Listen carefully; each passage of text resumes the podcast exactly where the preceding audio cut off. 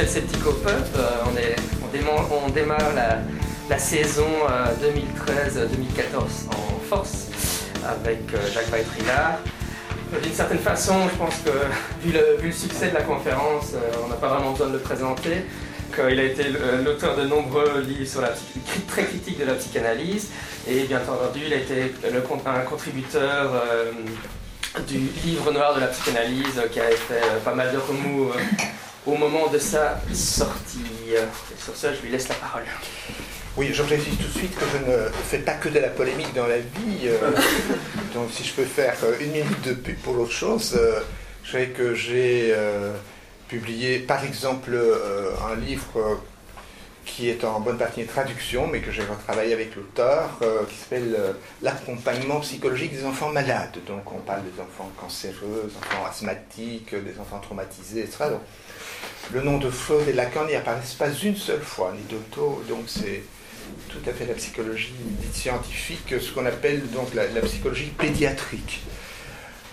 Je fais des tas d'autres choses, notamment une des dernières choses que j'ai faites. Euh, c'est traduire un, joli petit livre. Euh, nous avons traduit sous le titre euh, Calme et attentif comme une grenouille. C'est un livre destiné à apprendre la relaxation et la méditation aux enfants entre 5 et 12 ans avec un très joli CD. Voilà, donc euh, ne pensez pas que je ne fais que de la polémique. D'ailleurs, j'en étais lassé après quelques années, quelques années après avoir publié Les illusions de la psychanalyse en 81. J'étais lassé de ces polémiques, ça m'a valu aussi beaucoup d'ennemis et, la perte d'amis, puisque moi-même j'ai été dans le sérail euh, freudien, le sérail psychanalytique, et donc bah, une série d'amis ne comprenaient pas pourquoi j'attaquais euh, la psychanalyse. Euh, mais voilà, je vais vous raconter pourquoi. Et donc, je, me suis détourné de ces polémiques. Euh, j'ai écrit un livre qui s'appelle La gestion de soi. Je viens de faire une édition d'ailleurs, soit dit en parenthèse, La nouvelle gestion de soi, qui est euh, la version du premier, mais meilleure évidemment.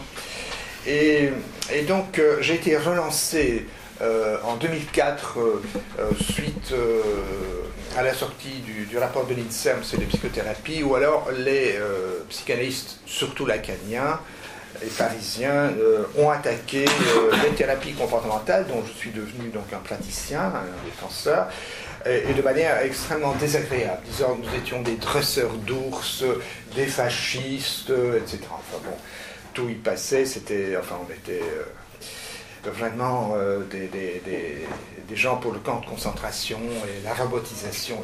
Donc là, je suis ressorti un peu de ma réserve quant au polémiques, donc je suis revenu et quand on m'a demandé de participer au livre noir, euh, j'ai immédiatement accepté euh, d'y participer avec euh, un, réel enthousiasme. Et puis c'est retombé de nouveau parce que les polémiques à la fin on en a un peu marre.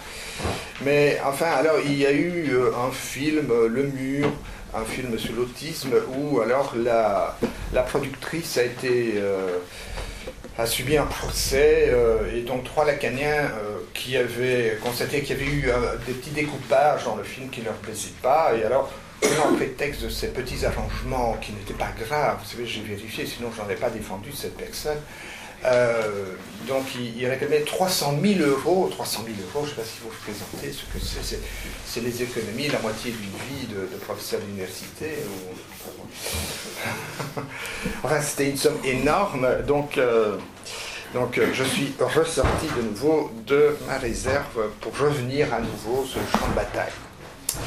Et donc me voilà euh, vous parlant de nouveau de cette psychanalyse qui ne me préoccupe pas tous les jours, rassurez-vous, mais quand j'ai accepté avec plaisir. Euh, c'était l'occasion aussi de, rencontrer des, sceptiques plus bruxellois, parce que je suis fondamentalement un sceptique, euh, pas seulement à l'égard euh, de, la psychanalyse, mais aussi à l'égard de toute une série d'autres choses, la médecine douce, la religion, enfin, etc. Donc je suis devenu fondamentalement un sceptique, après avoir été élevé comme un, gentil garçon catholique, croyant, respectueux des autorités, etc. Euh, alors voilà, euh, je vais faire l'exposé en deux parties. D'abord, je vais un peu vous dire mon itinéraire, euh, non pas pour me mettre en avant, mais parce que comme ça, vous voyez un petit peu comment, comment on devient sceptique, dans quelles circonstances de toute façon, après un exposé sur les problèmes de la psychanalyse, beaucoup de gens demandent, c'est une des premières questions qui surgit, mais comment ça se fait que vous, euh, avez, qui avez été euh, quand même psychanalyste, qui avez fait votre thèse doctorat sur Freud, qui avez été le premier assistant de Jacques Scott, qui était le, président de l'école belge de psychanalyse, vous qui, avez vraiment été là-dedans, qui avez même fait la psychologie euh, en voulant devenir avant tout psychanalyste, comment est-ce que ça se fait qu'un jour vous retournez complètement votre veste. Donc je vais expliquer comment je y suis arrivé, et dans la deuxième partie, nous allons reprendre un peu systématiquement euh, donc la méthode freudienne, quelle critique peut-on faire, euh, la théorie, j'en dirai quelques mots, et enfin euh, l'efficacité des thérapies. Alors, euh, mon itinéraire, eh bien, euh, peu importe ma jeunesse, encore qu'en venant ici, je, n'ai fait qu'y penser. J'ai fait mes études à l'Athénée royal Jules Bordet, qui se trouve à quelques centaines de mètres d'ici, rue du Chêne. J'ai passé là des, des années bien agréables. J'en garde un excellent souvenir de cet Athénée, mais je ne sais plus très bien ce qu'il est devenu. Je ne peux plus aller aux, réunions d'anciens parce que ça me donnait une impression tellement de vieillir que je disais, ils ont l'air tellement vieux. Et alors, en, rentrant chez moi, voyant un miroir, je me dis, mais moi aussi. Euh, euh, voilà. Donc après, après euh, la télé de Bruxelles, je suis allé à l'UCL et dès la deuxième candidature, donc j'ai demandé mon admission à la Société belge de psychanalyse, affiliée à la Société internationale de psychanalyse. Donc tout ce qu'il y a de plus officiels. il y avait que cette société à cette époque. Il y avait des Jungiens, mais bon. Et donc, euh, euh, ma demande a été refusée. On m'a dit, moi, mais mon frère garçon, c'est très bien de s'intéresser à la psychanalyse si jeune. Euh, on n'a jamais des demandes comme ça, mais il faudrait avoir au moins votre licence en psychologie. L'idéal serait d'ailleurs que vous soyez psychiatre, mais enfin, sur dossier, on examinera. Une fois que vous êtes licencié en psychologie, si vous pouvez commencer une psychanalyse didactique. Mais l'année suivante, j'étais en première licence, arrive un professeur à l'UCL, Jacques Scott, psychanalyste, euh, d'orientation, lui, lacanienne. Je prends contact avec lui, je suis un de ses fans, en quelque sorte, et euh, il me dit, mais vous savez, euh, vous pouvez commencer une didactique tout de suite mais pas la société belge de psychanalyse. D'ailleurs, ce sont des gens, vous savez, euh, sclérosés, etc. Euh, nous sommes dans le mouvement lacanien, c'est tout à fait plus dynamique, c'est la pensée, euh, c'est la théorie, etc. Donc, me voilà commençant une didactique dès ma première licence, hein. et donc qui a duré 4 ans, qui s'est fait en bonne et due forme. J'avais pas énormément de choses à raconter. Mais enfin bon, ça s'est bien passé. J'ai eu la chance d'avoir un, psychanalyste, oh, je peux donner son nom, euh, Winfried Tuba, je ne sais pas si certains le connaissent, un charmant monsieur euh, qui avait beaucoup d'humour, qui alors de temps en me donnait des conseils. Euh, il me disait écoutez, maintenant je vais vous dire quelque chose qui pourrait vous être utile. Mais ce n'est pas de la psychanalyse, il me disait, mais ça vous sera très utile, effectivement. Donc ça s'est bien passé. Et donc, tout naturellement, bah, j'ai commencé à faire des thérapies, de cette orientation. Alors, comment se fait-il qu'une euh, nouvelle école euh, se soit établie en Belgique? Ben, Elle s'était aussi développée en France. Et euh, je fais tout de suite une petite diversion là-dessus, en posant une question. qui sait pourquoi Lacan a fondé son école? Il n'y a pas de Lacanien parmi vous. Bon, il ne faut pas être gêné, vous savez. Moi, je garde des bonnes relations avec mes anciens copains. Non, personne ne sait. Eh bien, effectivement, c'est euh, plutôt un secret. C'est-à-dire que vous pouvez trouver sur Internet, euh, en cherchant bien, euh, c'est pas, un secret parfaitement dissimulé, mais en tout cas, comme moi j'ai fait ma, didactique, j'ai suivi les séminaires et j'ai eu ma formation chez les Lacaniens, on m'a jamais expliqué la véritable raison. On disait que c'est parce que bon, Lacan avait une nouvelle vision de la psychanalyse beaucoup plus dynamique que, ces obsessionnels de la société internationale, etc. En réalité, en réalité, à partir du début des années 1950, Jacques Lacan euh, faisait de plus en plus d'analyse didactique. Euh, hein, euh, je rappelle pour ceux qui ne connaissent pas bien la psychanalyse que pour devenir psychanalyste, il faut faire d'abord soi-même l'expérience de la psychanalyse. Didactique. Et là, de plus en plus. Et à un moment donné, ses collègues, sans doute par jalousie, ont commencé à faire des comptes et ils ont constaté qu'il y avait 40 ou 50 euh, futurs analystes en analyse chez lui. Ils ont fait des petits calculs, ils ont dit, bon, ben, normalement, une analyse didactique, c'est trois fois par semaine, minimum entre 45 et 55 minutes. Donc, ils se sont dit, mais. Alors, ils ne reçoivent plus de patients. Hein. il ne fait que des didactiques, en plus, bon, il a ses séminaires et tout ça. Et donc, euh, bon, le bruit s'est rapidement quand même euh, répandu que les, séances de psychanalyse chez Lacan étaient de plus en plus courtes. Il faisait ce qu'on appelle des séances à durée variable, mais invariablement courtes. Euh, en ce sens qu'il arrêtait à un moment où il estimait qu'il fallait attirer l'attention sur la personne, il disait stop, et la formule était toujours la même, il disait excellent, à demain. Puisque les psychanalyses didactiques chez Lacan, c'était cinq séances par semaine. Ça durait pas mal d'années d'ailleurs, sur bien Mais euh, les séances elles-mêmes ne prenaient pas beaucoup de temps, parce que Lacan, euh, au début, euh, il prenait une demi-heure, puis 20 minutes, 5 minutes, et donc il voyait des dizaines de personnes par jour. Et donc ses collègues ont trouvé que tout ça n'était pas sérieux, une enquête a été ouverte, la Société internationale de psychanalyse s'en est mêlée. Et donc, euh, on a dit à Lacan que s'il continuait, ses didactiques ne seraient plus reconnues parce qu'il ne jouait pas le jeu. Et Lacan a dit Ok, ça va, je vais manger à vos demandes. Il n'en a strictement pas tenu compte. Et pendant dix ans, il a continué à faire ses analyses à durée variable, mais évidemment de plus en plus courte.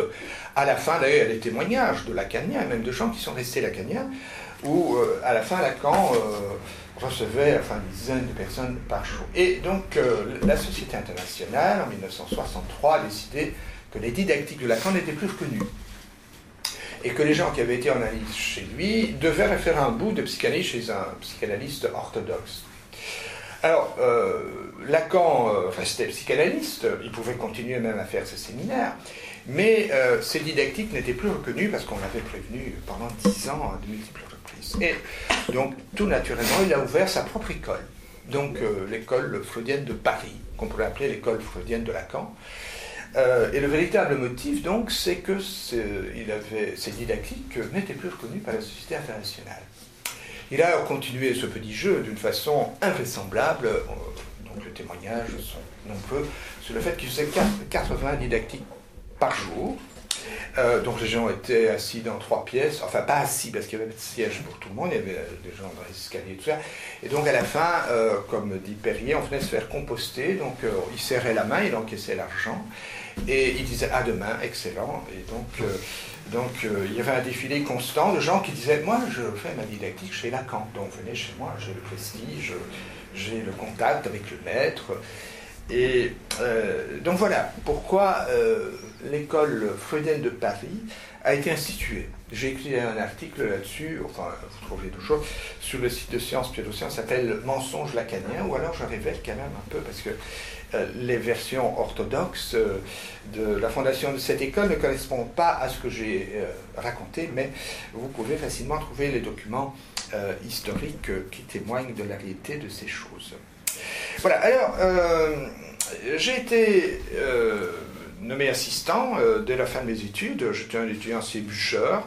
Euh, et donc euh, voilà, j'ai été nommé assistant de Jacques Scott, que j'admirais beaucoup à l'époque. C'était un peu la vedette. Jacques Scott était en même temps président de l'école belge de psychanalyse, donc l'équivalent de l'école lacanienne, mais avec des séances beaucoup plus sérieuses. Donc il n'est pas question de ces séances à durée variable, en tout cas pas chez le didacticien où je faisais mon analyse. Et j'ai alors eu la chance que Jacques Scott, sachant que j'étais bilingue, euh, il avait deux assistants, il en envoyait un euh, à Paris, à Vincennes plus exactement, où, qui était vraiment le, lieu où le lacanisme s'épanouissait. Et moi j'étais envoyé à l'université de Nimègue, chez un de ses amis, parce que cet ami et lui, euh, autrefois, s'intéressait à un test que vous connaissez pas, je ne sais pas s'il y a des psychologues vous, euh, vous, bien sûr, le test du Zundim. Je ne sais pas si vous connaissez le test du Zundim. Ce sont des petites photos qu'on montre aux gens et alors on choisit des sympathiques, des antipathiques et en fonction, en fonction de ça, on vous dit quelles sont vos pulsions, vos foulées. Et, donc, moi j'avais beaucoup étudié ce test de Zundim. J'avais même acheté tous les bouquins, tout ça en allemand. J'avais bien potassé. À l'époque, je connaissais très bien l'allemand. Maintenant, euh, je le lis encore, mais euh, je ne l'ai plus tellement utilisé, je dois dire.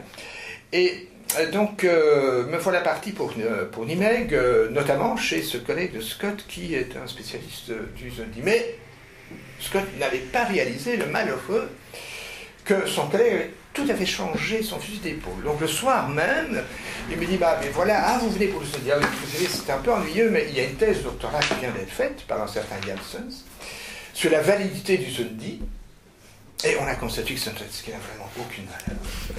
Et donc nous avons décidé de ne plus utiliser les autres. il ajoute euh, dans, le même mouvement, il dit, vous savez, le Rorschach, c'est pas beaucoup mieux. Ça, c'est un peu mieux, mais c'est pas non plus très sérieux. Il y a une grosse thèse qui vient d'être faite à Utrecht, hein. euh, et vous savez déjà le matériel, parce que Rorschach, il avait fait ses études euh, sur toutes les planches couleurs, et puis son imprimeur, Hans Huber, a trouvé que c'était un peu cher. Donc il y a des planches couleurs qui sont devenues des planches noires. Enfin, et on a publié le psychodiagnostic avec le résultat de, de Rorschach, qui est mort d'ailleurs jeune, euh, sans changer tout ça. Donc en fait, tout ça ne tient pas la route. Et voilà, c'est aussi un texte qui n'a pas beaucoup de valeur. Bon. Mais vous savez, la psychanalyse, on n'y croit plus beaucoup non plus.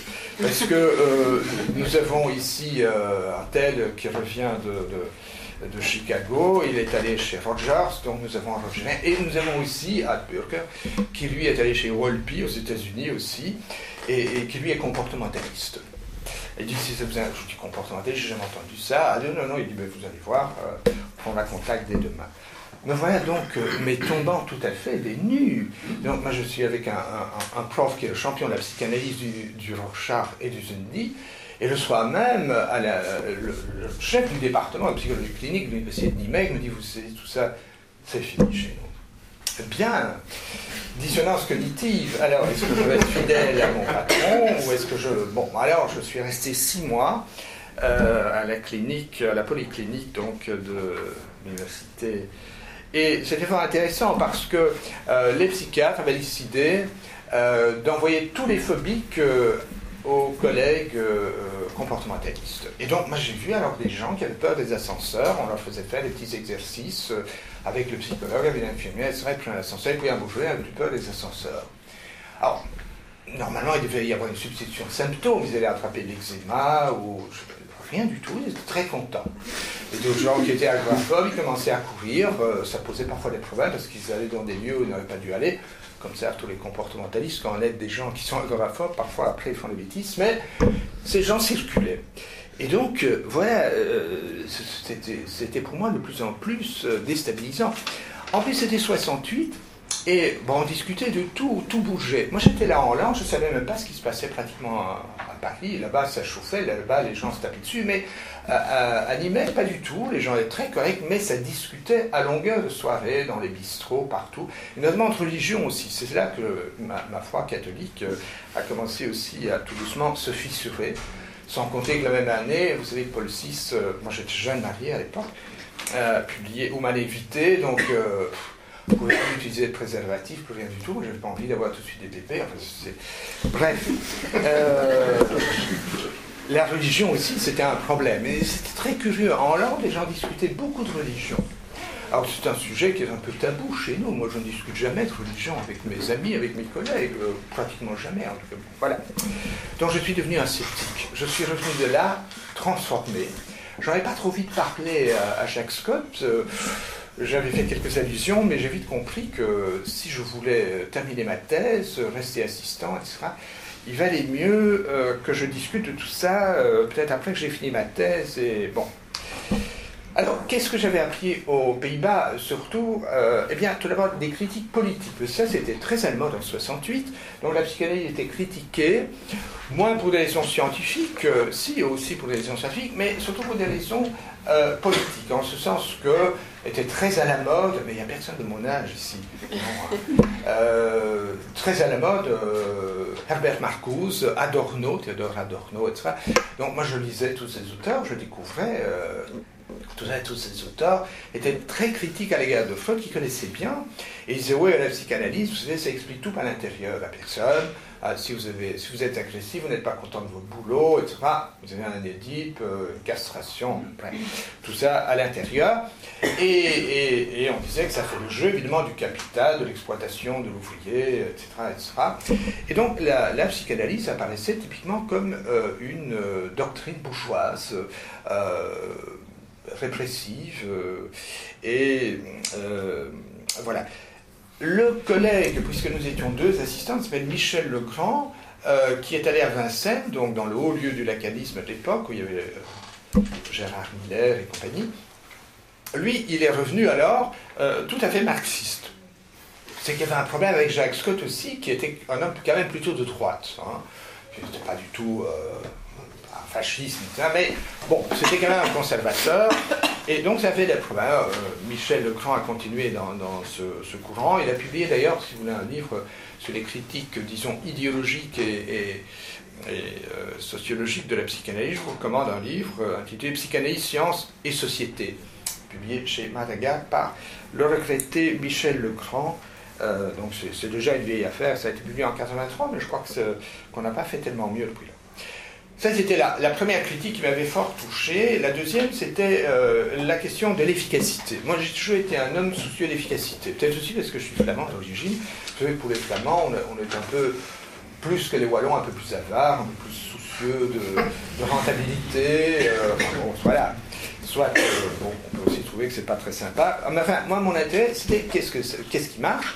Et combien ça coûte euh, Donc, euh, bon, la psychanalyse avait aussi des résultats, ça on ne va pas nier qu'il y ait des résultats en psychanalyse, mais c'était très long, ça coûtait très cher, et j'avais découvert qu'il y avait moyen de, faire euh, aussi bien, ou mieux même pour certaines choses, pour les phobies en tout cas, et que ça coûtait moins cher, que ça allait beaucoup plus vite. Alors j'ai découvert notamment le livre d'Eisung, hein, euh, de, 1960, ces études sur la comparaison de l'efficacité des thérapies. Il y avait une grande étude qui avait été faite aussi à, Amsterdam par Barendrecht sur différents types de psychothérapie et qui montrait que, au fond, tout ça se valait à l'époque à peu près. Il n'y avait rien de très efficace. Tout marchait relativement, comme aujourd'hui d'ailleurs, avec des choses qui ne sont pas très compliquées. Il y a ce qu'on appelle les effets thérapeutiques non spécifiques, donc le fait d'être écouté, d'avoir un peu de chaleur, déculpabiliser, de citer, de soutenir les gens, soutenir, et hop, euh, ça va un peu mieux au bout d'un certain temps. Et donc c'était pour toutes les thérapies, mais la psychanalyse était quand même beaucoup plus longue et plus chère. Donc, du point de vue de la, psychothérapie, de, l'efficacité, c'était quand même relativement insatisfaisant, bien que dans mon esprit, à l'époque, la, théorie de Freud restait quand même euh, un chef-d'œuvre. Il y avait alors les critiques scientifiques, et donc c'est là-bas que j'ai découvert aussi Karl Popper. J'avais jamais entendu parler de Karl Popper. J'avais été très fâché sur mes professeurs parce qu'il n'avait jamais parlé des critiques, ni des tests, ni de la psychanalyse.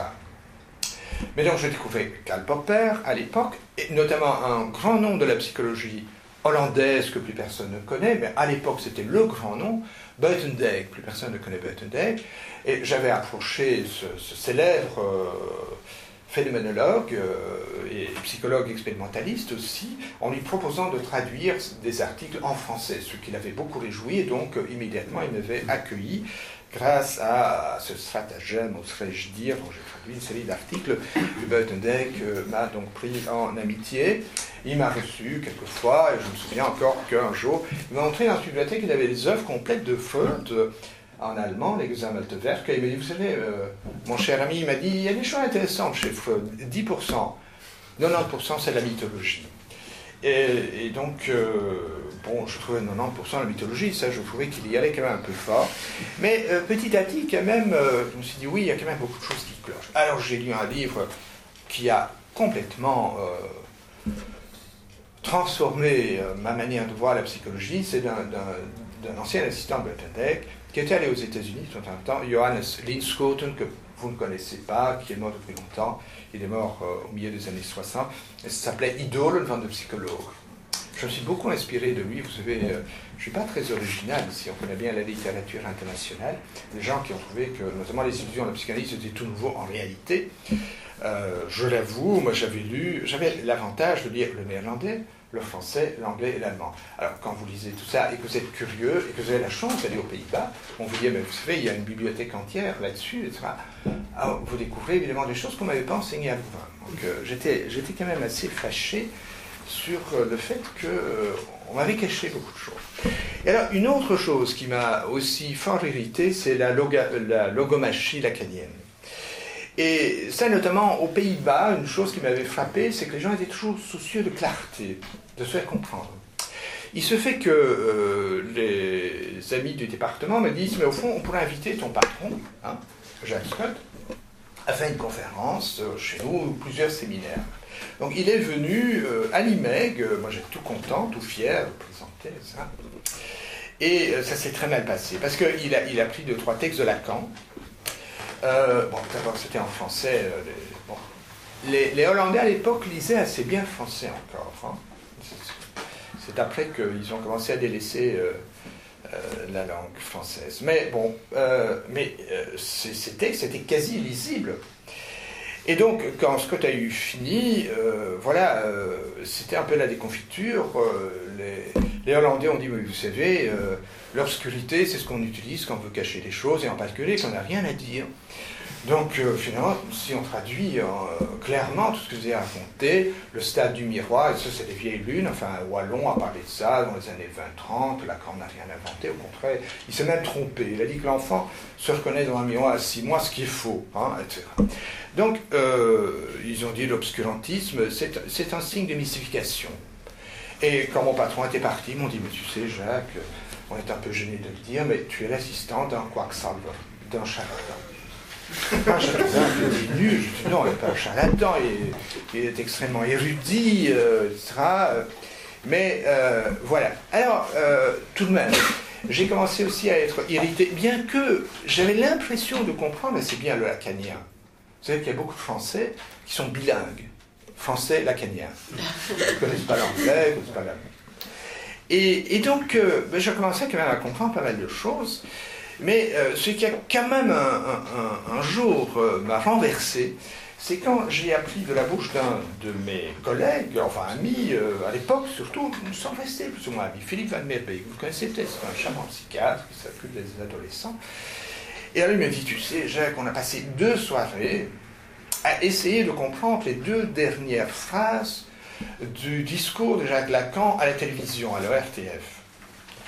Et il dit, voilà, euh, ces deux dernières phrases, moi je les ai mémorisées, c'est l'interprétation doit être prête pour satisfaire un entreprêt, de ce qui perdure de perte pure à ce qui ne parie que du père au pire. Donc, je vais vous donner le texte. J'ai amené des exemplaires. Euh, vous voyez, c'est et, et donc, ils ont passé deux soirées à essayer de dire oui, ce qui perdure, de perte pure, ce qui ne parie que du père au père, la castration, le phallus, la Et Van Meerbeek lui-même, qui était quand même ce, grand, m'a dit, tu sais, Jacques, lui était en psychanalyse chez Lacan. Très fier. Hein. Il a connu ses séances, euh, ses micro-séances. Il m'a dit, tu sais, j'ai demandé à Lacan ce que ça voulait dire de ce qui perdure, de perte pure. Et tu sais ce qu'il m'a dit? Il m'a dit, j'ai dit ça pour les assonances. ça sonnait bien, mais ça voulait rien dire. Et donc les rigolos, ils avaient trouvé des significations, euh, il y avait de quoi remplir plusieurs pages de significations. Alors là, c'était un peu le coup de grâce. Euh, d'autant plus que les textes que je ne comprenais pas, je demandais à mon patron que ça veut dire. Et souvent, il me disait, euh, là, vous laissez circuler les signifiants. Mais je trouvais que c'était un peu court. Donc, je demandais à Alphonse de Wallens, qu'est-ce que ça veut dire? Alors, Alphonse de Wallens, lui, essayait de comprendre. Et puis, j'allais demander à un autre lacanien qui disait tout autre chose. Alors, ça, c'est évidemment différent de ce qu'on fait en sciences. En sciences, on a aussi du jargon. Mais en général, les gens qui pratiquent une discipline scientifique, ils utilisent le jargon de la même manière. On utilise le jargon pour éviter les ambiguïtés. Mais chez Lacan, le jargon, il sert justement à être dans une ambiguïté absolument totale. Tiens, oui, euh, je dois retrouver ce petit passage. Euh, parce que ça c'est quand même tellement drôle. Vous savez, alors qu'à euh, à Lyon, à la faculté de Lyon, ah, je vais retrouver tantôt. Euh, à la faculté de catholique de Lyon, il y a maintenant des, théologiens lacaniens. Et alors là, c'est vraiment. Euh, ça, c'est un degré de plus. Hein. J'ai euh, ça.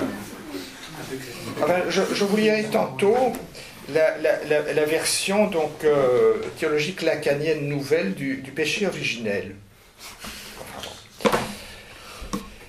Euh, alors, il se fait aussi que j'ai rencontré Lacan, qui est un ami de Jacques Scott. il y a là, si vous allez sur euh, YouTube, vous allez, avec Lacan, trouver un petit film de son apparition à Leuven, à Louvain, en 1952. Et si vous regardez bien les premières secondes, hein, voilà, les premières secondes, vous voyez quel, un homme jeune, avec des lunettes, jeune, et un peu de, profil. Regardez bien un moment où il se tourne, c'est moi, j'avais. J'étais là. j'ai dîné avec lui, etc. Et je lui ai posé des questions, parce que j'allais défendre ma thèse de doctorat sur le thème de l'agressivité dans la pensée freudienne. Et mon patron m'avait dit, profitez-en, nous allons dîner avec Lacan et de, euh, posez-lui les questions que vous voulez sur votre thèse. Donc je demande au maître, avec beaucoup de timidité d'abord, qu'est-ce que vous pensez Et puis il me tient un discours, mais je ne comprenais rien du tout. ah, il faut, excusez-moi quand même de le dire, je suis un peu gêné. Euh, de toute façon, je suis faux, je ne voudrais pas la différence. Euh, j'avais quand même terminé la psycho avec la plus grande dise, je n'étais pas un crétin. Hein et je comprenais rien à ce qu'il disait. Donc c'était des associations libres, comme ça, ils ouais, l'agressivité, c'est toujours une question d'identification à l'autre, on identifie que la personne à laquelle, on, agresse que la personne à laquelle on s'identifie, et ce serait ça ne correspond pas du tout à ce que la Freud racontait, je comprenais rien. Donc voilà, j'étais de plus en plus déçu de tout ça. Et donc, euh, j'ai eu la chance d'être nommé chargé de cours euh, en 1974 euh, à l'UCL à temps plein. Ce, qui était vraiment une aubaine, parce que ne devant plus me préoccuper de gagner ma vie à faire de la psychothérapie, comme j'avais quand même dû le faire entre ma période d'assistanat et enfin bon, un petit moment, je pouvais penser librement et dire tout ce qui me passait par la tête, ou à peu près, hein, du moment que je n'attaquais pas frontalement la religion, surtout à l'époque, enfin maintenant ça a changé, mais donc voilà. Et donc j'ai pu alors commencer à critiquer euh, la psychanalyse. J'ai quand même publié encore un livre d'orientation plutôt freudienne en 1975, mais euh, ça s'appelait L'agressivité humaine. C'est un livre qui a bien marché. Euh, donc dans la collection Richel. Et l'éditeur à l'époque me dit votre livre marche bien. À l'époque, il y avait beaucoup, beaucoup moins de livres, évidemment. Maintenant, c'est une marée, on ne sait plus. Mais à l'époque, il n'y avait pas tellement de livres. Et donc il me dit, votre livre marche bien, est-ce que vous voulez en écrire un autre? Alors je dis, ben oui, ce qui m'intéresserait, c'est science et illusion en psychanalyse. Je vais faire un partage entre ce qui est solide, robuste, scientifique, et ce qui est illusoire. Et donc je me suis remis à étudier à fond la psychanalyse, j'ai relu, enfin j'ai travaillé comme un fou à l'époque, jour et nuit, euh, notamment lire qu'est-ce qui est spécifiquement freudien? Et alors j'ai découvert notamment le livre d'Ellenberg, je ne sais pas si vous connaissez, euh, le livre d'Ellenberg, un livre de 900 pages sur l'histoire de la notion d'inconscient, et qui explique que, par exemple, l'interprétation de l'absus, c'est pas du tout Freud qui a découvert ça. Il y, il y avait déjà un gros bouquin là-dessus, des articles, etc. Freud n'a fait que reprendre des idées en les généralisant. Freud, il, voit toujours du sexuel un peu partout. Je vous rassure tout de suite, euh, pour moi, la sexualité est une chose très importante. Je dis toujours à mes étudiants, je pourrais difficilement m'en passer. Hein. Vraiment, euh, c'est un des meilleurs moments de la journée. Mais que tout ne se ramène pas à ça contrairement à ce qu'on voit quand même euh, classiquement chez Freud, quoi qu'on dise. Et donc, les rêves, bah, il y avait des, gens qui faisaient l'interprétation de rêves. Le problème, c'est que pour Freud, tous les rêves sont toujours la réalisation d'un désir. Alors, les cauchemars, comment est-ce que vous expliquez? Moi, j'ai fait, euh, fait régulièrement un cauchemar, c'est qu'il y a des cambrioleurs à la maison. Donc, je, rêve, et puis j'entends des pas qui montent, hein. Alors, je, vois si ma femme est dans le lit, je dis, merde, elle, elle est dans le lit, donc il n'y a personne d'autre, c'est des cambrioleurs. Et alors, euh, donc je dois vous avouer, je suis un spécialiste des troubles anxieux, mais quand même un petit peu anxieux, bah, ça évidemment donc je ferme quand même la porte à clé de ma chambre, il y a beaucoup de cambriolages dans mon quartier, et donc j'entends qu'on essaye de rentrer, puis on, paf, la, porte vole en éclats, et alors euh, on pointe une torche sur, moi, et je suis paralysé, j'ai envie de, crier, je ne sais plus rien faire. Et je me réveille en sueur, je me dis, ouf, ce n'est qu'un rêve. Je l'ai fait d'ailleurs si souvent que maintenant, je sais, quand je rêve ça, je me dis, Jacques, réveille-toi, ce n'est qu'un à tel point que le jour où il y a la frémonique, j'ai t'inquiète pas, tu rêves. Mais alors, comment vous expliquez C'est pas tout la réalisation d'un désir. Hein? Où est-ce qu'il y a un désir là-dedans? Où allez-vous trouver un désir? Il faut faire les fameuses contorsions, comme on fait en théologie, pour retrouver là-dedans un désir. Hein? Bon. Donc, euh, je découvre l'œuvre de, de Et puis aussi, une chose qui a quand même aussi, qui m'a beaucoup troublé, c'est le fait que la psychanalyse était peu efficace, même pour les maîtres de la psychanalyse. Ça m'a beaucoup frappé. Notamment, j'avais une admiration très grande pour un philosophe euh, qui s'était tout à fait intéressé à la psychanalyse, qui est Alphonse de Walens. Personne ne connaît Alphonse de Walens, c'était un des qu'on est mort, mais on disparaît complètement. Affolant, enfin bon, on n'en sait rien, heureusement.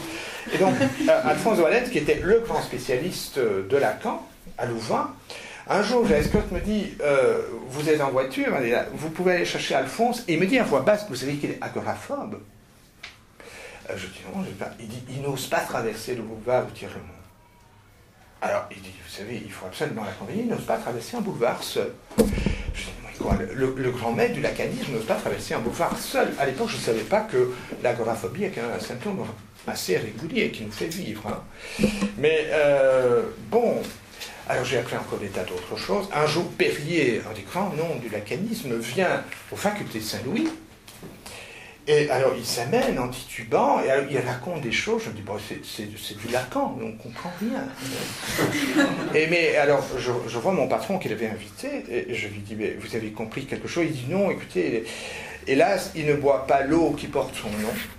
Il a un problème extrêmement timide, et avant l'exposé, il se saoule. Moi je dis, alors un, grand maître du lacanisme qui, se saoule avant de faire un exposé.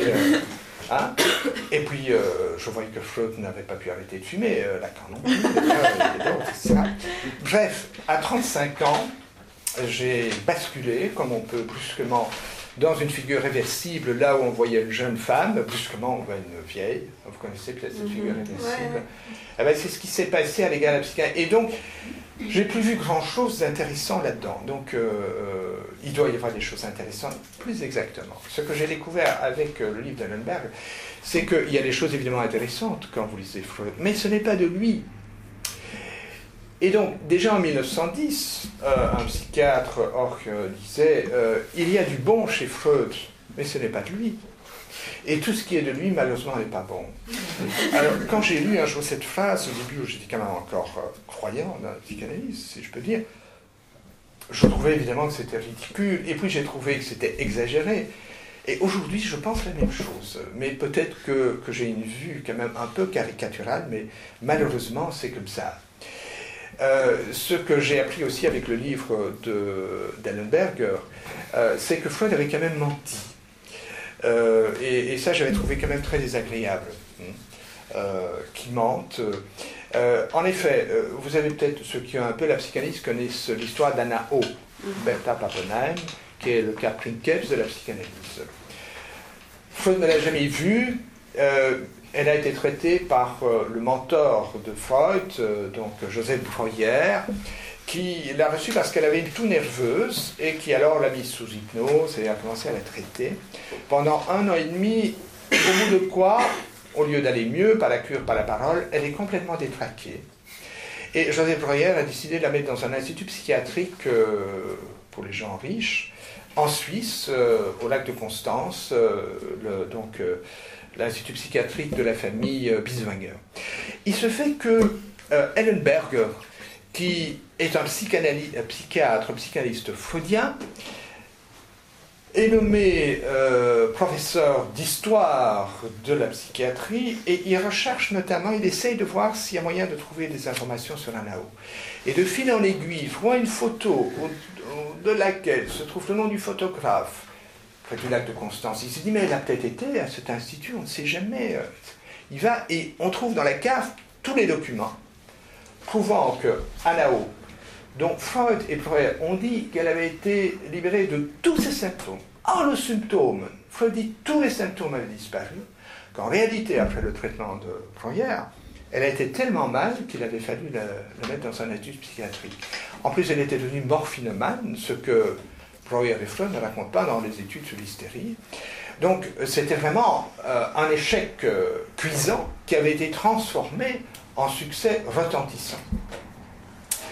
Et euh, Ellenberg, qui pourtant était psychanalyste freudien, qui avait été euh, psychanalysé par Oscar Pfister, qui était un ami de Freud, euh, a eu le courage de publier tout ça.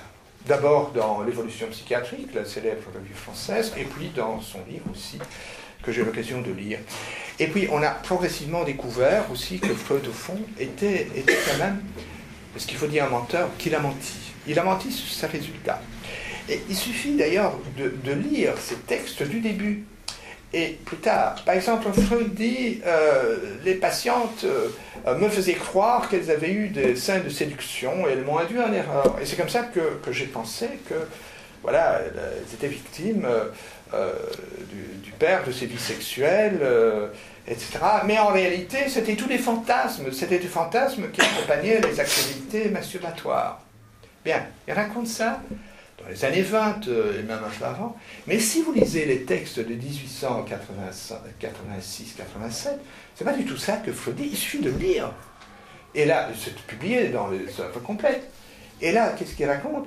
Il dit J'étais convaincu que l'hystérie était toujours le résultat de ces vies sexuelles, notamment de séduction par le père. Il fallait que je travaille pendant plus de 100 séances pour que les patientes commencent morceau par morceau à bien vouloir se rappeler. Alors, vous prenez ces deux textes, vous dites, mais quoi, c'est le même homme qui raconte ça. Et oui, ce qui a été aussi une grande découverte, c'est quand on a publié euh, les lettres à Fliss dans l'édition complète euh, en 1985 seulement. Alors, on voit que Freud raconte, par exemple, en 1996, que il fait une conférence qui est publiée, il dit voilà, j'ai guéri 18 hystériques grâce au fait qu'elles se sont rappelées la scène de séduction qu'elles avaient subie. Il raconte ça en 1896, et vous allez voir les lettres à Fliss en 1896, et Freud n'a quasi pas de patiente.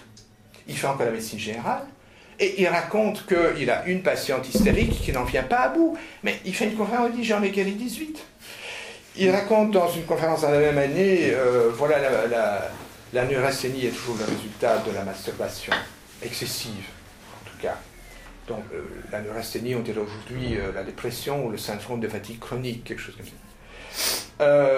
il dit, voilà, j'ai vu 200 cas, et c'était toujours comme ça dans les 200 cas. En 1896. Et il, il ne voit pas de neurasthénie, quasi pas.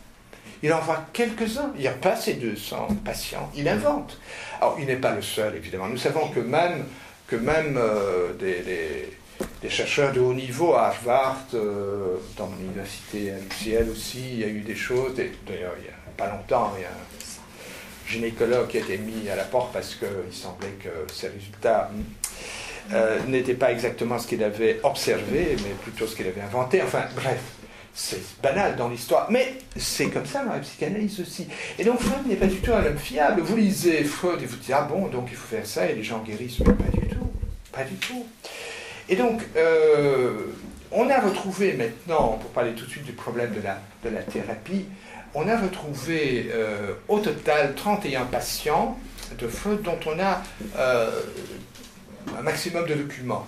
Donc ce qu'ils sont devenus, comment ils ont évolué, etc c'est l'historien Borg Jacobson, Michael Borg Jacobson, qui est un des quatre mousquetaires du livre noir de la psychanalyse, qui a fait cette étude qu'il a publiée l'an passé dans un petit livre euh, publié chez Sciences Humaines qui ne coûte que 14 euros. J'avais pensé le prendre, mais j'ai pris tellement de, sciences et pseudosciences à vous donner dans un instant que ça devenait lourd, donc j'ai pas pris.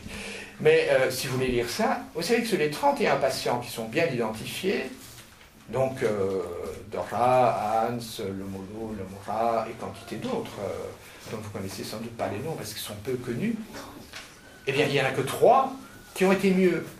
Donc, c'est les 31. Les autres, ils sont allés plus mal, ils sont restés séchés, ils se sont suicidés. Il y a plusieurs des patients de Freud qui sont suicidés, y compris chez lui. Donc, il habitait euh, dans, un immeuble à appartement et il y avait une cour intérieure adjacente, il y avait un bâtiment où logeaient des gens, il y a une de ces patientes qui s'est jetée la tête en bas, qui s'est, donc suicidée euh, alors qu'elle était chez lui, etc. etc. Donc, sa méthode, ça n'a pas du tout marché, pas du tout. Et ce qui est extraordinaire, c'est que ça a eu tellement de succès donc on peut parler euh, aussi de cela, mais je voudrais maintenant rapidement, parce que je voudrais quand même laisser... Euh, vous avez des questions, j'espère, peut-être qu'il y a des gens qui ne sont pas du tout d'accord avec ce que je raconte, ce qui mettrait quand même un peu de vie dans cette assemblée. Donc n'hésitez surtout pas, euh, je suis habitué, je suis même habitué à, à, des questions, même à la limite un peu méchantes. Pas de problème. donc vous pouvez préparer vos cartouche.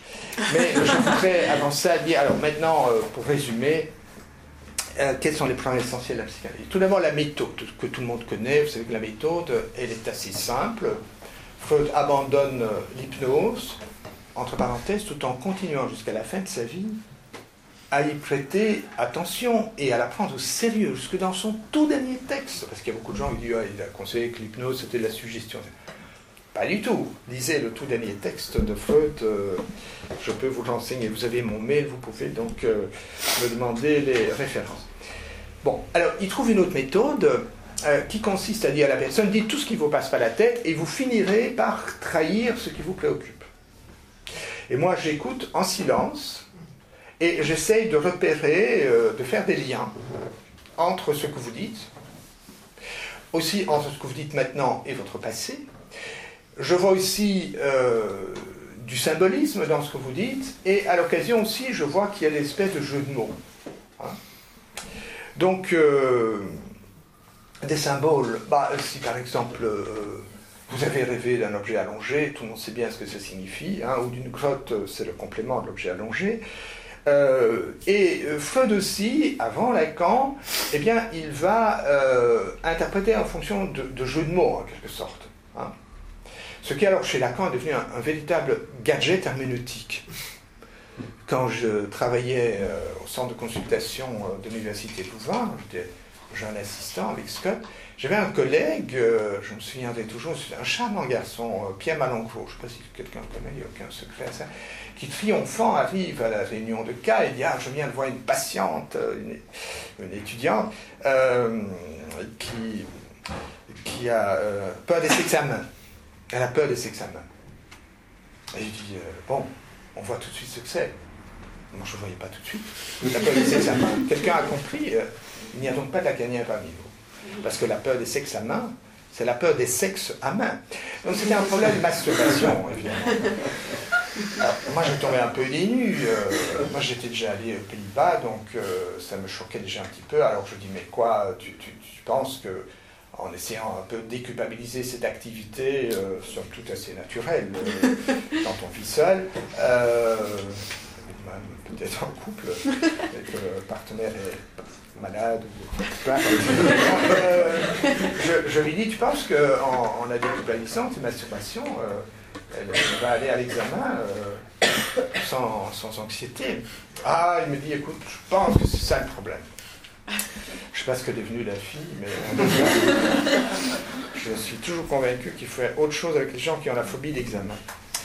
Donc, euh, la psychanalyse est, donc une espèce de, machine herméneutique.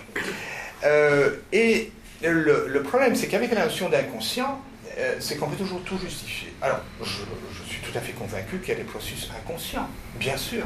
C'est d'ailleurs une vieille idée. J'ai un collègue aux facultés Saint-Louis, dont je peux vous donner le nom, mais peu importe, euh, on peut l'oublier, donc, euh, qui enseignait aux étudiants très sérieusement que, Freud avait découvert l'inconscient. Christophe Colomb a découvert l'Amérique, Freud a découvert l'inconscient. Pas du tout. Et dans le livre d'Allenberg, qui s'appelle L'histoire de la découverte de l'inconscient, 900 pages, on voit que la notion de l'inconscient, on la trouve déjà plus ou moins dans l'Antiquité. On la trouve clairement chez euh, Descartes, et alors de plus en plus clairement chez Locke, chez Leibniz, euh, etc. Donc c'était simplement, il y avait différentes façons de concevoir l'inconscient. Il est évident qu'il y a des processus inconscients. Moi, je ne suis pas conscient maintenant de, toutes les règles de grammaire que j'ai évidemment euh, que j'ai assimilées, automatisées. Il y a des tas de choses. Je ne suis même pas très conscient de la manière dont je, je me tiens, sauf maintenant que j'en parle. Mais donc, euh, la notion d'inconscient, on est tous d'accord, il y a des processus inconscients. D'ailleurs, si tout était conscient, on se demande pourquoi il faudrait des chercheurs en psychologie. Hein donc, euh, bien sûr, donc il y a des processus inconscients. Mais attention, vous savez que euh, William James, qui est le grand psychologue dans l'histoire de la psychologie, aux États-Unis, le premier professeur de psychologie dans une université à Harvard, William James, qui a écrit un livre en 1890 de 1400 pages, a déjà tout un chapitre sur l'inconscient, où il parle des diverses versions de l'inconscient. Il parle de Schopenhauer, il parle même de, de, de Janet, de Binet, de Français, etc. Et euh, James, qui lui-même écrit des pages très intéressantes sur les lapsus et des choses comme ça, et qui parle de l'automatisation de toute une série de pensées, et qui dit, ben voilà, progressivement, euh, des choses que nous faisons consciemment deviennent de plus en plus inconscientes, il termine en disant attention, la notion d'inconscient va permettre aux psychologues de dire n'importe quoi. Et c'est bien fait. Euh, si j'étais devenu doyen de la faculté de psychologie, euh, aucune chance, bien sûr. Après l'étudiant de la psychanalyse, c'était terminé, des, des ambitions, enfin, d'ailleurs, j'en ai eu. Mais euh, j'aurais mis à l'entrée, attention, la notion d'inconscient permet aux psychologues de raconter n'importe quoi. Mais nous sommes bien d'accord, il y a des processus inconscients. Hein, et la question est évidemment d'être prudent lorsqu'on va parler de ces processus et d'essayer de trouver des preuves de ce que l'on a. Alors, le problème qui s'est posé très rapidement dans l'histoire de la psychanalyse, euh, dès que Freud a eu des disciples, en particulier Steckel et Adler, ces gens ont commencé à interpréter d'une autre façon. Alors Adler était très influencé par Friedrich Nietzsche, Freud aussi, mais beaucoup moins. Euh, et euh, Adler interprétait tout en fonction de la volonté de puissance. Pour lui, ce qui est euh, la pulsion fondamentale de l'être humain, c'est ce qu'il appelle le Willensmacht, la volonté puissante, alors que pour Freud, c'était la libido. Et donc, ils ne s'entendent pas. Alors, euh, que lui, il dit oui, il y a la libido, il y a la volonté et il y a aussi quand même les aspirations religieuses qui sont refoulées, il y a la peur de la mort, il y a des tas d'autres choses qui préoccupent les gens. Évidemment, ça ne peut s'entendre. Et puis Jung vient tout compliquer fils de pasteur, lui, il, vient encore avec d'autres types d'interprétations. Et euh, ce, qui se passe, c'est que chacun croit avoir raison. Alors, euh, qu'est-ce qu'ils font? Ben, Ils se disputent euh, vraiment beaucoup. Si vous voyez la correspondance entre Freud et Jung, ils se disputent sur des interprétations. Et finalement, Jung dit, mais vous savez, on arriverait probablement tous aux mêmes conclusions si, nous, si on prenait la peine de tous bien nous analyser jusque dans les profondeurs, c'est Jung qui a eu l'idée, le premier, euh, de ce qu'on appelle la psychanalyse didactique. Et euh, donc lui-même euh, s'est fait psychanalyser chez une collègue, et il pensait que ça allait résoudre les conflits d'interprétation entre psychanalystes, mais pas du tout, puisque chacun avait sa grille, et en plus, il y a un processus qu'on peut parler de véritable conditionnement qui se fait de manière très subtile, euh, notamment avec des... Donc, quand le patient euh, freudien chez, Freud parle de sexualité, bah, il sent que Freud s'agite dans son fauteuil, euh, il, se racle la gorge, etc. Et si c'est chez Adler, bah, Adler commence à s'agiter quand on parle de, ce que lui croit être le fondement de la motivation. Moi-même, quand j'étais en analyse, je savais très bien quand j'ennuyais mon psychanalyste, parce qu'il avait des lunettes un peu comme ça. Mais euh, et ça, quand j'entendais ce, bruit, ça voulait dire qu'il avait enlevé ses lunettes et que je l'ennuyais. Alors j'essayais de, me rappeler, moi je n'avais pas eu une vie sexuelle extrêmement euh, intense à l'époque. Mais donc j'essayais de... et, je savais ce qui allait aussi l'intéresser. On est conditionné par le psychanalyste, je ne sais pas si c'était un coup. Euh, et donc certains ont bien senti ça. J'ai amené des textes aussi euh, qui montrent très bien, il y a, même des, patients qui le, disent, qui, qui, ont écrit dans le journal de la psychanalyse, chaque fois que je parlais de ça, euh, Freud euh, avait, Blanton écrit, une espèce de grognement qui faisait comprendre que ce que je disais était intéressant. Grognement, je suppose que c'était quelque chose comme hmm, hein. il écrit grognement. Peut-être que Freud, difficile à écouter. Donc, euh, voilà. Alors, euh, c'est posé aussi un autre problème. Euh, j'ai encore un peu de temps, là. Oui, pas trop. Une bonne demi-heure. Une bonne demi-heure, ouf Alors, je suis cool. J'ai un rythme accéléré. Bon. et alors, bon, une petite parenthèse là-dessus, c'est que Freud lui-même a décidé que devenir psychanalyste, il fallait se faire psychanalyser. En disant que sinon on projetait sur le patient euh, ses conflits inconscients. La véritable raison, si vous lisez bien les textes historiques des années 1910, ou si vous lisez le dossier Freud écrit par mon ami euh, Borg Jacobson, vous allez voir que ce n'est pas euh, tout à fait ça la, véritable version. La véritable euh, version, c'est que j'ai un peu perdu le fil. Euh, le, problème qui s'est posé à ce moment-là, c'est que Freud n'avait pas fait d'analyse.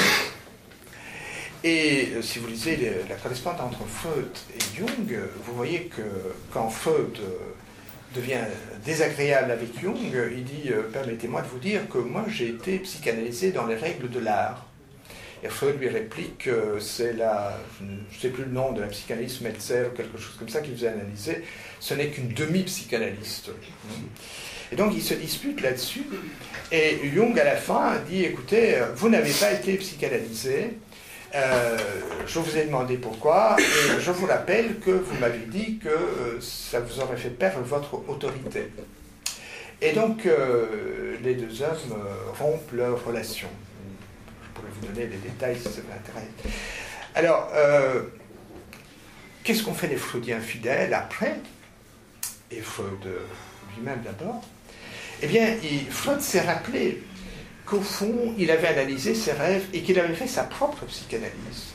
Et donc, on va parler de l'auto-analyse de Freud qu'on va présenter comme euh, un exploit euh, que seul lui, le génie, a pu accomplir. Mais avant 1908, Freud ne parle jamais de son auto-analyse. Ou avant 1908, il en parle pour la première fois un tout petit peu. Il y a une deuxième préface de l'interprétation des rêves. Et puis il commence à dire, mais moi, j'ai été psychanalysé par moi-même. Je n'ai pas besoin de faire une didactique. Mais les autres, oui. Et donc, Freud, d'ailleurs, euh, malin, c'est un type extrêmement intelligent, Vous savez qu'il a écrit 50 000 lettres, euh, dont grande partie sont encore, sa chiffre, à la bibliothèque du Congrès à Washington. Il a écrit plus de 6000 pages. Hein. J'ai une fois fait le compte, le Gesamtwerk, c'est 6226 pages. c'est facile à tenir. Donc, euh, c'est un, un, monument. Il travaillait énormément. Euh, c'est fantastique. C'est un homme hors norme. Mais, euh, donc, voilà, il a compris, cet homme très intelligent, que pour gagner sa vie, assez confortablement, euh, le mieux, c'était de faire la formation. Comme il y a beaucoup de gens maintenant, ils font une formation en, je sais pas moi, en PNL, etc. Et puis, l'idéal, une fois que vous avez fait une formation dans, PNL et tout ça, l'idéal pour gagner votre vie, c'est de devenir formateur de tout. Et c'est ce que fait Freud, au fond. Donc, à partir des années 1915, quelque chose comme ça, euh, il ne fait pratiquement plus que des didactiques. À la fin de sa vie, il ne fait plus. Euh, après l'homme au loup, que les Freudiens parmi vous connaissent comme étant le grand cas hein, de Freud, euh, on est grand cas. Il y, a, très peu. bon, Borg Jacobson a encore retrouvé quelques patients, notamment Karl Lippmann, qui est un psychotique. Freud a encore essayé une fois de trouver un psychotique, qui s'est retrouvé à l'hôpital psychiatrique, bien sûr. Freud lui-même finit par dire la psychanalyse ne traite pas les psychotiques. Euh, mais il, travaille, il ne fait que des didactiques pratiquement, et encore uniquement avec des Américains, avec des gens qui peuvent le payer, parce qu'il a été ruiné par euh, évidemment le, le crack boursier, etc. Et donc, euh, c'est aussi ce que va faire Lacan, et c'est ce que font les, psychanalystes qui ont acquis du pouvoir dans l'association, et qui sont tout naturellement, ils essayent de ne faire que des didactiques. Vous avez des gens qui arrivent à l'heure, qui savent payer, qui sont intelligents, qui sont dévoués. Et vous n'avez pas les gens qui se suicident, les toxicomanes, enfin, tous, ces, problèmes, euh, on va pas finir. Non, les didactiques, ça c'est merveilleux. Voilà comment s'est instaurée l'histoire de l'analyse didactique. La thérapie, bah, je vous en ai déjà parlé. Freud, je vous ai dit, euh, a eu très peu de, résultats, très très peu. Euh, et il a, il a donc menti, et il a, dès le début de sa carrière, il a menti, parce qu'avant de faire de la psychanalyse et de la psychothérapie, d'abord, il, était neurologue, pas psychiatre, il n'a jamais travaillé en hôpital psychiatrique, donc il n'avait pas ce diplôme. Il était neurologue, il avait travaillé en laboratoire euh, de, physiologie, et euh, notamment, quand il a commencé à, travailler, il a euh, cru faire une découverte importante, c'est les possibilités d'administrer la cocaïne qu'on pouvait facilement acheter à l'époque. Et donc il avait un ami, euh, Von Flèche, qui en faisant de la dissection s'était coupé dans le doigt, s'était infecté, etc. Il l'a amputé et il souffrait le malheureux d'un doigt fantôme avec des douleurs atroces. Et il avait commencé à prendre de la morphine.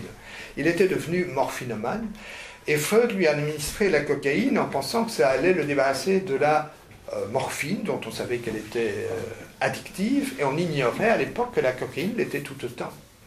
Et donc Freud lui a administré la cocaïne, et il a écrit des articles où il dit voilà, euh, j'ai trouvé un remède pour débarrasser les gens de la morphine, il faut administrer la cocaïne. Et il dit voilà, j'ai vu plusieurs patients.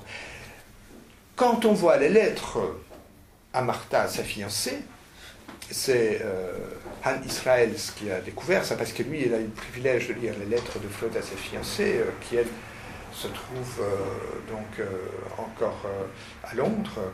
Bah, il a découvert avec stupéfaction que Freud écrit dans les articles J'ai traité plusieurs patients morphinomanes avec la cocaïne, il en a vu un seul. Et pire, Von Flesch est devenu accro à la cocaïne et il est resté à la morphine et a fini par complètement délirer. Freud écrit à Martha, je dois le surveiller nuit et jour, il, voit les petites bêtes, il a des zoopsies, etc. etc. C'est la catastrophe intégrale. Et Freud écrit, il ose écrire, j'ai guéri euh, de leur addiction à la morphine des gens grâce à la Covid. Donc, euh, vraiment, euh, c'est vraiment pas sympa. Borg Jacobson, donc mon, mon ami iconoclaste, euh, euh, a été aussi tout à fait dans le courant euh, psychanalytique. Il a été lacanien, il a écrit un livre sur Lacan. Sa thèse de doctorat, c'était sur le lacanisme, le sujet freudien, etc. Il est tout à fait là-dedans. Maintenant, il est devenu tout à fait, tout à fait négatif. Il a travaillé aux archives Freud, il est, il est professeur à l'Université de Washington. Et euh, il dit, plus on l'étudie, mais plus on voit que c'était un, individu ignoble. Il va jusqu'à étudier ce terme. C'est un individu odieux. Il l'écrit, euh, lisez cet article. Il dit, mais on n'en revient pas. Euh, et c'est quand même très curieux que, tant de gens ont pu en lire. Donc voilà, pour la thérapie. Alors, vous allez me dire, mais moi je connais des gens qui vont mieux grâce à la psychanalyse. Mais bien sûr, évidemment, vous savez, avec n'importe quoi, euh, ou presque, les gens qui n'ont pas des gros problèmes, ils peuvent aller mieux avec le temps. Euh, il ne faut pas faire grand-chose. je pourrais aussi vous raconter des anecdotes à ce sujet. Il suffit parfois d'écouter les gens, faire mm, au bon moment, témoigner. Donc il y a ce qu'on appelle les facteurs thérapeutiques non spécifiques qui sont l'empathie, la sympathie, la compréhension, le soutien, la déculpabilisation, etc. Et quand on n'a pas des gros problèmes, eh bien, euh, au bout d'un certain temps, euh, ça va mieux. Mais ça ne marche pas quand les gens ont sérieux problèmes de troubles obsessionnels compulsifs sont devenus gravement agoraphobes, sont devenus euh, toxicomanes, gravement déprimés, etc. Enfin, gravement déprimés, vous savez qu'il y a des gens aussi qui sont cycliques et qui ressortent automatiquement de leur dépression. C'était le cas de l'homo au loup. Et c'est pour ça d'ailleurs que Freud a cru qu'il avait guéri, parce que comme il, était typiquement maniaco-dépressif comme tous les gens de sa famille, euh, Kretschmer avait très bien diagnostiqué euh, euh, le molou. le molou était allé d'abord chez Kretschmer. Alors Freud, par rivalité, l'a traité en disant non, c'est pas, pas un maniaco-dépressif, c'est un obsessionné. Il a cru qu'il avait guéri, mais c'est à un moment donné où le molou allait de nouveau mieux. Et puis tatatra, il est retombé, il, a eu finalement le molou, je ne sais pas si vous savez, à peu près dix psychanalystes, dont notamment Marie Bonaparte, Whitmack et compagnie. Donc, euh, alors, ça intéresse surtout les gens comme qui? Ah, le modèle, euh, c'est Carla Bruni, elle est en psychanalyse depuis dix ans. Euh, vous pouvez voir sur Internet, j'ai été mettre quelques commentaires. ça m'a beaucoup amusé, là où il y avait moyen de mettre des commentaires un peu sarcastiques. Elle est en psychanalyse depuis dix ans, elle dit que c'est une expérience fantastique. elle était en elle dit oui, pendant huit ans, je faisais quatre séances par semaine, maintenant j'en fais plus que deux. Et elle dit, euh, j'ai l'intention de continuer. Alors, ou bien elle est très très névrosée, c'est possible. Ou bien, euh, euh, oui, il y a d'autres possibilités, ou bien elle est très très narcissique, elle devient de plus en plus.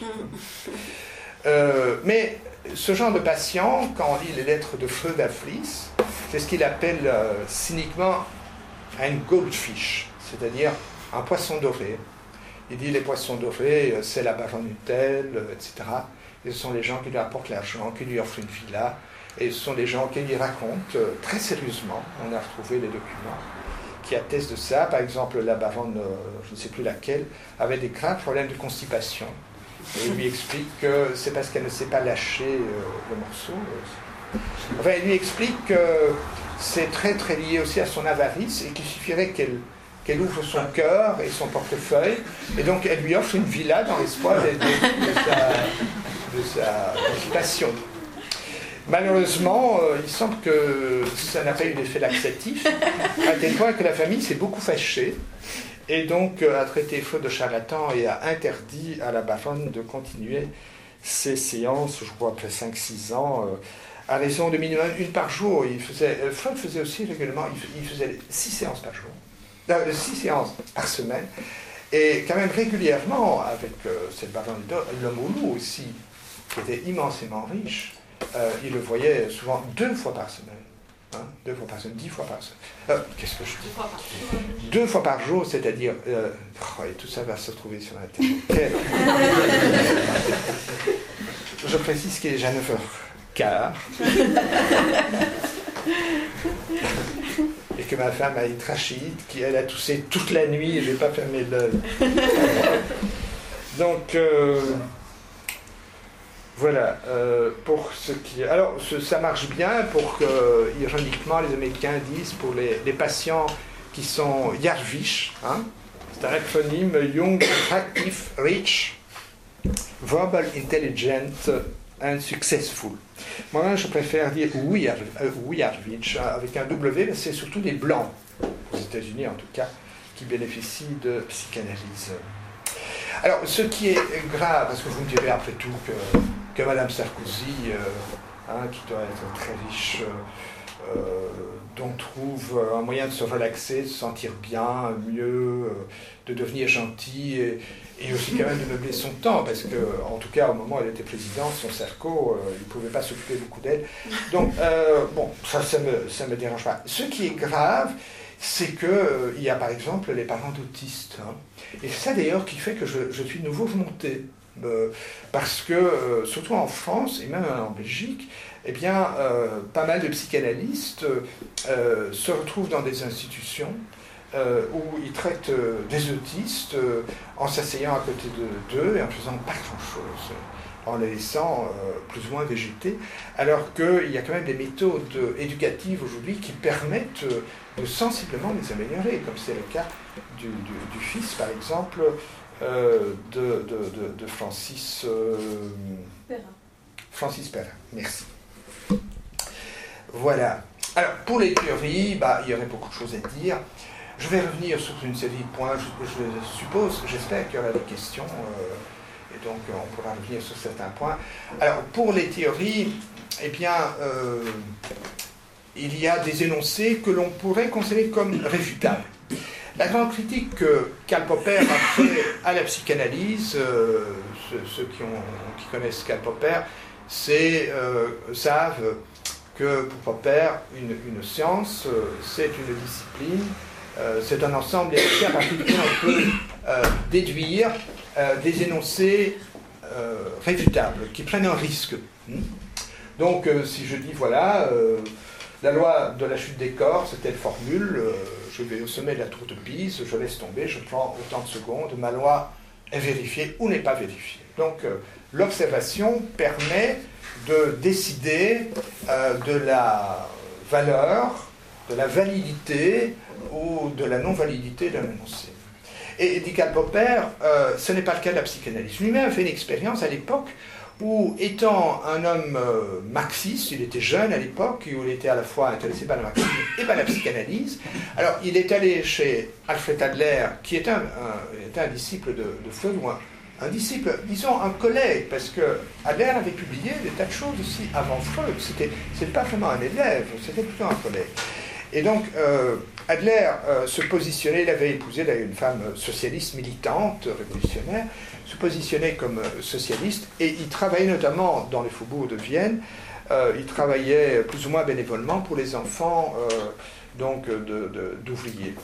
Et il a accepté euh, Karl Popper dans ce centre en disant ben voilà, voilà la technique, c'est pas très compliqué, hein, vous écoutez et vous interprétez et les gens vont mieux. Et donc euh, Karl Popper avait ça dans sa jeunesse, il a fait un peu de psychanalyse adérienne. Euh, il raconte euh, que un jour il reçoit un enfant mais qui ne correspondent pas du tout au schéma adlérien. Il ne précise pas quel schéma, je suppose que c'était peut-être le schéma freudien, enfin, quoi qu'il en soit, euh, il dit, bon, mais ça, ça ne pas du tout avec la théorie d'Adler, et il lui en parle, et Adler, sans même voir le fond, dit, mais écoutez, c'est évident, dans son inconscient, les choses ne se passent pas du tout comme ça, et Adler retombe immédiatement sur ses pattes. Et alors, euh, lui dit, mais et, comment êtes-vous tellement sûr que dans son inconscient, c'est comme ça que Adler, parce que j'ai déjà vu mille cas. Et alors, Popper dit donc, vous en avez vu mille, et donc ceci c'est un de plus. Vous en avez maintenant vu mille et un qui démontrent votre théorie. Et donc il dit, mais au fond, cette théorie euh, il n'y a, aucun fait qui peut la mettre en question, puisque moi je vois des choses qui vont à l'encontre de la théorie, et pour Adler, aucun problème. Hop, un, tour de passe-passe, ça colle avec la théorie. Et chez Freud, c'est exactement la même chose. Et chez Jung aussi. Et au fond, ils ont tous raison, parce que tous font référence à l'inconscient qui est invérifiable. L'inconscient, on ne le voit jamais directement, on le traduit en fonction d'une grille. Donc, euh, les interprétations sont irréfutables, en quelque sorte. Parce qu'en plus, si vous dites non, moi, j'ai jamais vécu ça. Hein. Moi, par exemple, j'ai toujours dit, je n'ai pas vécu une relation édipienne j'ai pas eu envie sexuellement de ma mère. Non, je vous assure, quand, quand j'étais petit, j'aimais les petites filles. Et enfin, je me souviens que la première fois que je suis tombé amoureux, c'était à l'école primaire, en première année. C'est une fille qui s'appelait Chantal. J'en ai gardé un souvenir éblouissant. Pas du tout de. Enfin, je jouais ma mère, mais je ne me suis jamais senti attiré sexuellement par ma mère. J'ai toujours préféré même des femmes un peu plus jeunes que moi je ne suis pas pédophile. un peu plus jeune. J'ai la chance d'avoir une femme qui a 7 ans de moins que moi. Je suis, très content. Je ne voudrais pas 10, parce qu'alors là, ça pose du sérieux problème. Hein. Mais euh, quoi qu'il en soit, euh, j'ai jamais eu envie non plus de tuer mon père. Alors vous dites, oui, mais l'Édipe, c'est pas ça. Ah, alors nous avons un problème très sérieux ici. C'est qu'il y a de la psychanalyse une version populaire et il y a la version euh, réelle, enfin freudienne, pour les initiés. Et entre initiés, ben, on s'est dit des choses qu'on ne dit pas au public parce que le public ne pourrait pas nous croire. Ça m'avait fort frappé le premier soir où je suis allé au séminaire de psychanalyse euh, d'enfants, avec une certaine euh, Madame de Smet, une très charmante personne dont je garde un bon souvenir. Le premier soir, on voit un texte de Mélanie Klein, dans lequel Mélanie Klein explique que les enfants, quand ils vont au théâtre, c'est parce qu'en fait, il n'y a qu'une chose qui les intéresse, c'est la scène primitive. C'est-à-dire comment papa et maman font l'amour. Et elle dit, et elle ajoute, et aujourd'hui, c'est la même chose avec la télévision. Vous savez, en fait, ce qui intéresse réellement les enfants qui regardent la télévision, inconsciemment, c'est la scène primitive. Alors, je trouve quand même un peu dénu, parce que mes parents venaient d'acheter la télévision. Moi, j'avais bien l'occasion de la télévision, mais j'avais jamais pensé que j'avais eu envie de voir mes parents euh, faire l'amour. c'est une chose derrière laquelle j'avais jamais pensé. J'avais dû refouler ou quoi, mais. Donc. Euh, alors, beaucoup de gens disent ça, mais vous savez, l'Édipe. Euh, ah, ben oui, l'Édipe, c'est évident. mon petit garçon, il, il m'aime bien, il aime beaucoup sa maman, et puis avec son père. Bon, alors, mais c'est pas ça que Freud dit. Lisez bien les textes que c'est un désir sexuel avec l'enfant. C'est ce que Michel Onfray a très bien mis en évidence. C'est le problème de Freud, qui lui avait un réel désir sexuel pour sa mère. Oui, ça, m'a étonné en, lisant le livre d'Onfray.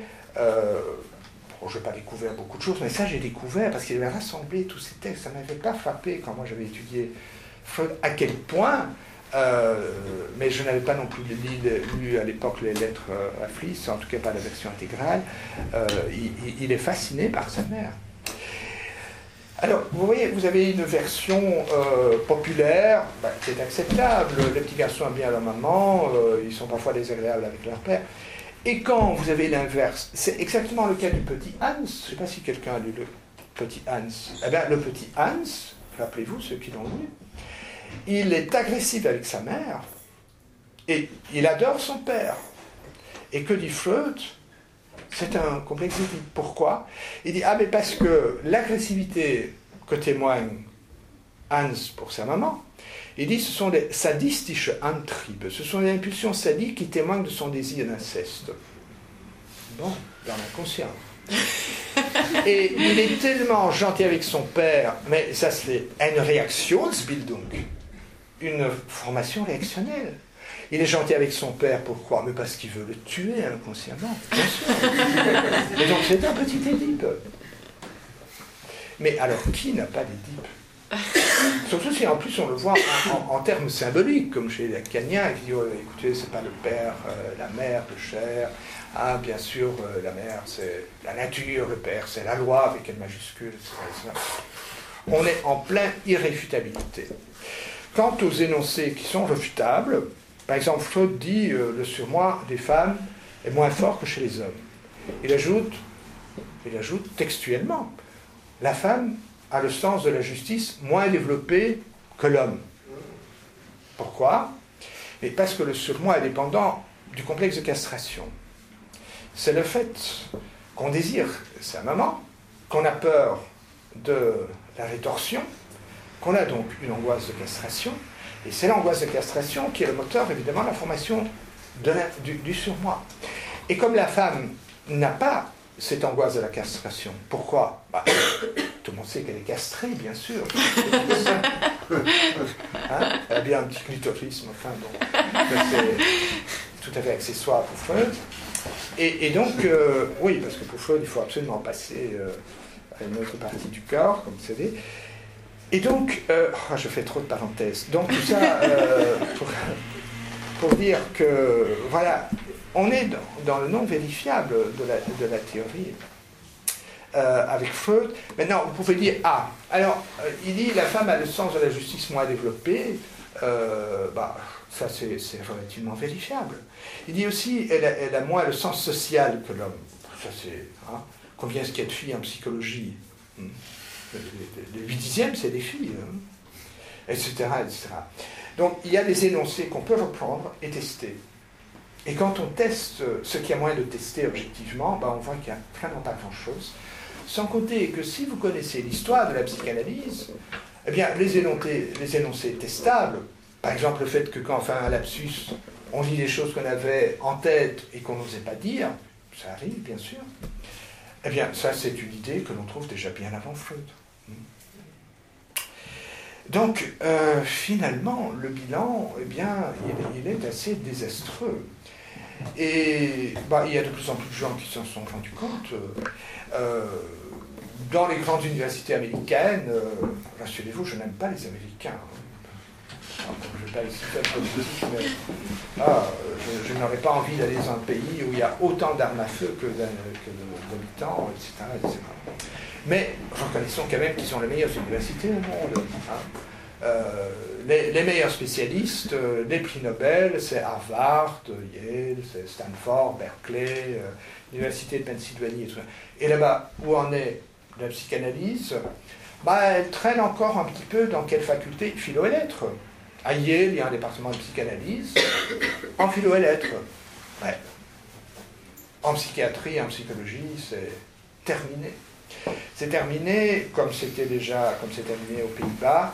Alors, où est-ce qu'il y a la résistance? Eh bien, il y a la résistance essentiellement, c'est intéressant quand même à noter, surtout dans les pays où le lacanisme s'est développé.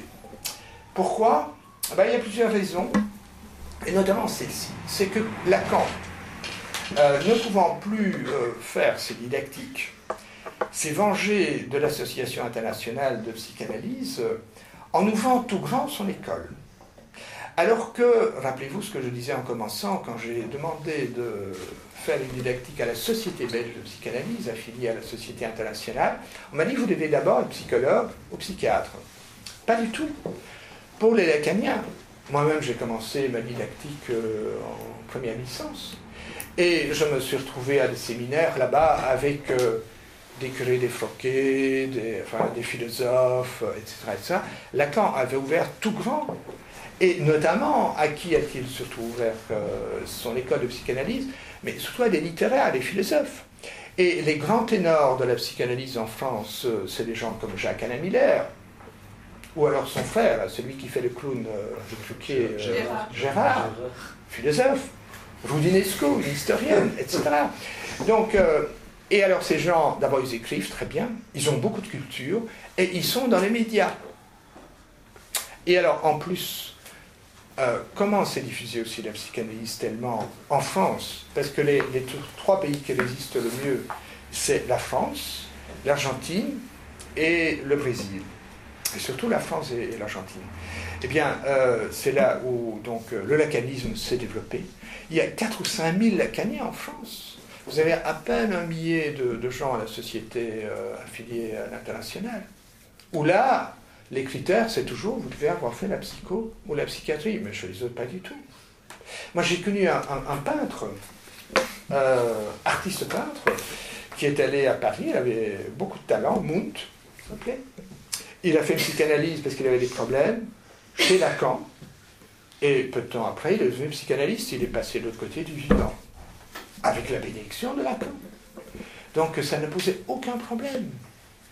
Et donc c'est comme ça qu'il y a tellement de lacanien, et aussi que euh, en France en particulier, euh, vous savez que les lycéens, les collégiens, ils ont des cours de philo, ce qui est une caractéristique, je crois, plus ou moins unique au monde. Et si vous regardez le programme du cours de philo, je ne sais pas s'il y a des Français parmi vous, un des tout premiers points, si pas le premier, c'est euh, la conscience et l'inconscient.